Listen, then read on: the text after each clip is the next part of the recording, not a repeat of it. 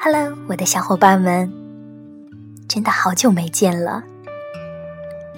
今天晚上我到家之后，打开荔枝 FM，看到了可爱的你们给我留了好多好多的言，有催促我更新的，有鼓励我一直做下去的。每次我看到这些，心中都会非常感谢你们，谢谢你们。一直支持魏迪达，一直关注着 FM 幺四四二幺。这里呢，魏迪达向大家保证，只要还有一个人在收听，我就会一直做下去。另外啊，如果大家想跟我互动交流，可以关注我的新浪微博，只要搜索 DJ 魏迪达就可以了。我在这里等着大家哦。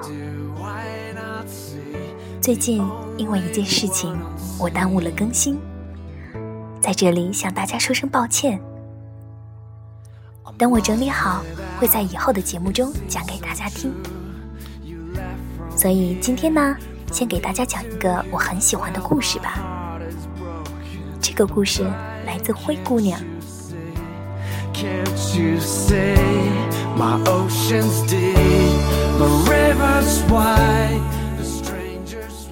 有个女孩子啊，前前后后谈过二十几次恋爱，直到现在也没结婚。她的朋友们起初都觉得她不靠谱、轻率、不负责任，甚至游戏人生。直到这几年，大家才开始逐渐改变看法。这个女孩的男朋友啊，高矮胖瘦各不相同，职业也是五花八门。而偏偏他又是爱的很执着的个性，每一次确立关系，他都坚持去了解男友的职业或者爱好，因为他声称只有共同语言的爱人才能天长地久。在她众多的男友当中，其中一位男友啊是潜水教练，然后他就用了一整个夏天的时间把自己晒得黑黑的。从一个连游泳都不会的旱鸭子，硬是考到了国际潜水教练协会潜水长的等级。另一位男友啊是厨师，然后他就泡在烟熏火燎的厨房里研究，还特意去报了个西点班，知道各种中西菜式外加点心做起来毫无压力。然后呢？他为了与出版社的编辑男友多接触，他写了四本书，两本小说，两本散文，居然还小畅销了一把。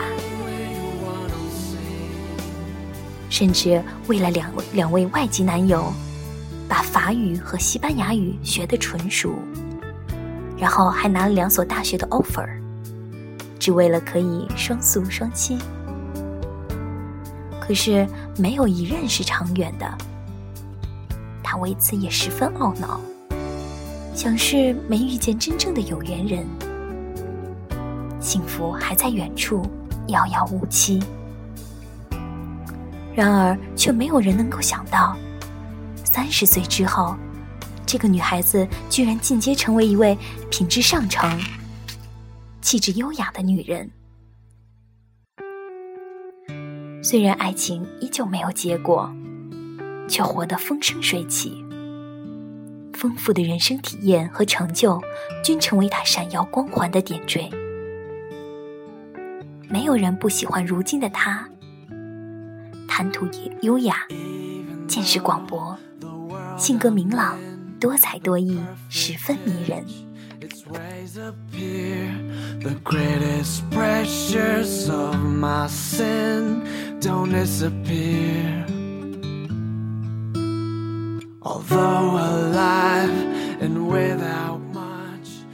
另外一个女孩，在一间公司的会议室里，有一位来应聘娱乐记者的女孩吸引了主考官的目光。她呢，不漂亮，也不是名校出身，刚刚毕业，也没有相关的工作经验。但所有的电脑基础技能都很娴熟。他懂得视频基础操作，会摄影，文笔也相当不错。主考官让他在半个小时内写出一篇稿子来，他迅速交卷，而且像模像样，和那些做过几年的娱乐记者相比，不差多少。应对更是得体，落落大方。这也就意味着，他的上级完全不用再给他做基础补课。主考官呢，忍不住夸了他几句，然后好奇地问他：“作为一个刚毕业的学生，为什么你懂得这么多呢？是不是以前有过类似的从业经历呢？”这个女孩连忙摇头。说：“我真的没有做过这个行业，我只是曾经是某位明星的粉丝团团长。”哦，这个明星呢是一个知名的国外明星，来中国的次数屈指可数。主考官问他：“这样一个相距遥远、高高在上的人，你爱他什么呢？”这个女孩眼睛闪亮亮的，她说：“什么都爱。每次只要想到他，我的心情就很好。”看起来这个女孩真的是非常喜欢这个明星啊。然后主考官又问她：“那你学这些东西跟你做他的粉丝团团长有什么关系呢？”当然有关系，他掰着手指头如数家珍。你想啊。他偶尔来一次中国，我怎么可能不去看他呢？所以我用我课余时间去打工，给别人做业务表格啊，做电话推销啊，只为了攒钱买一台单反相机和一台 DV。然后我开始学习摄影，就为了把它拍得更漂亮一点。还有视频拍摄和制作，剪辑他的花絮呀、短片啊，供粉丝团分享。我写所有关于他的文章，会有很多和我一样喜欢他的人来看，我觉得特别有成就感。新闻稿当然简单多了，这四年时间，我看了不知道多少关于他的新闻，光是看也能背下来那些句式和套路了。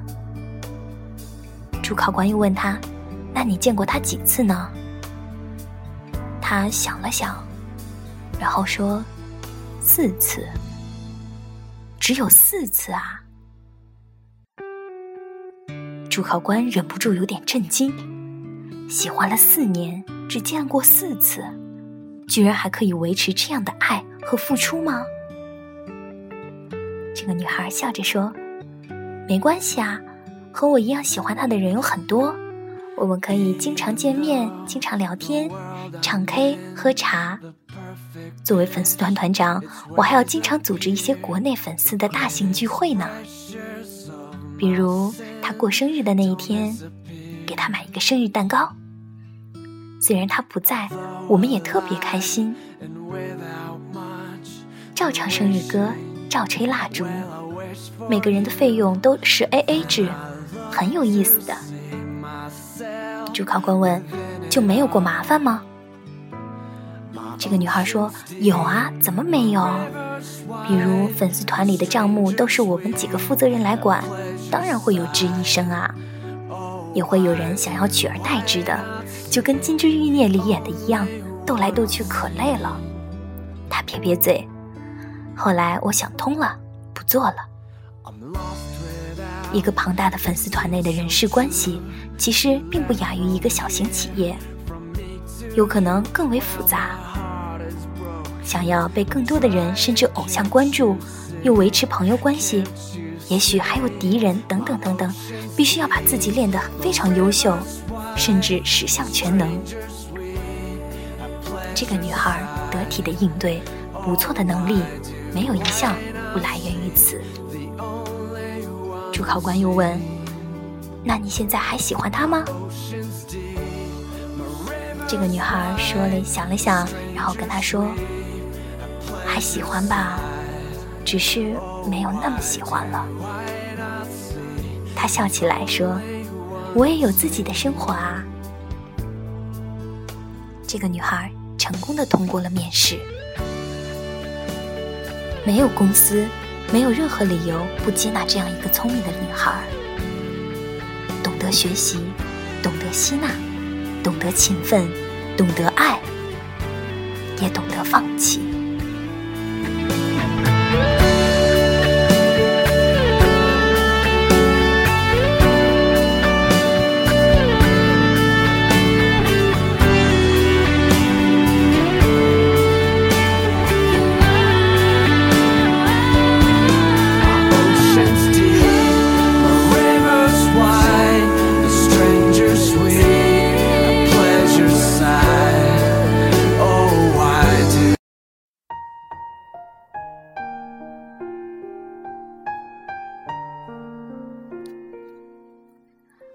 我想，绝大部分人都曾有过为爱痴狂的日子。当感性主宰理性的时候，人总是难免陷入一种不能自拔的情绪里，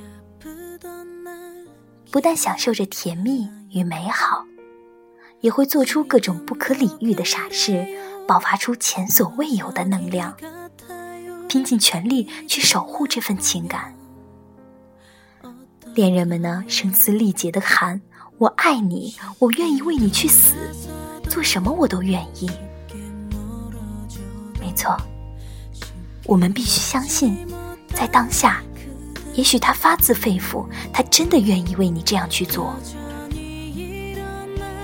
然而，当激情褪去，很多人渐渐恢复了冷静，于是开始感到惶恐，开始抱怨自己。居然曾在这样没有结果的事物上浪费了这么多光阴，简直亏大了！真的吃亏了吗？我想上帝从来都在。回头看看那段全情付出的日子，那些在不经意间播下的种子，已经在无声无息的绽放，花香弥漫。你暗恋一个男孩子，想要跟他进入同一所知名大学。本来成绩平平的你，刻苦奋发，终于如愿以偿。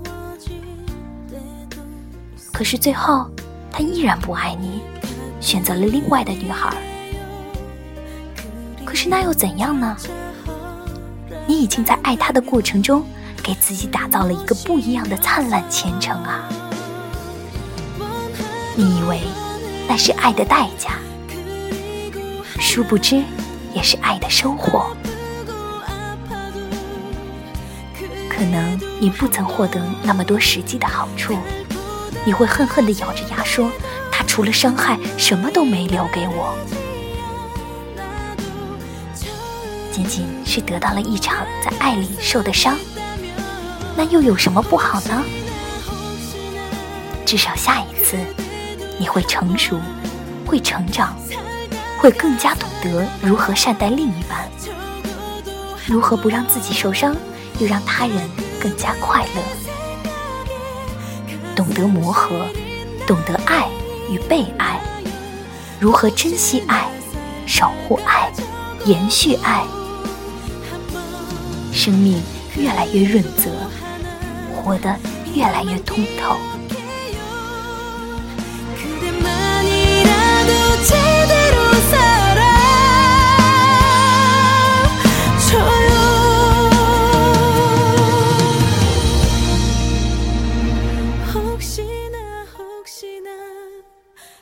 世界啊，从没有亏待过你。回过头看看，它还有另外一扇窗，那个全新的世界会给你足够的补偿。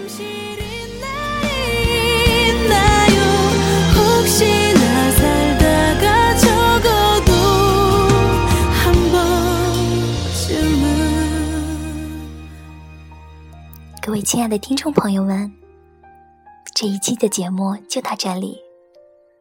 我是魏迪达，这里是 FM 幺四四二幺，我们下期见。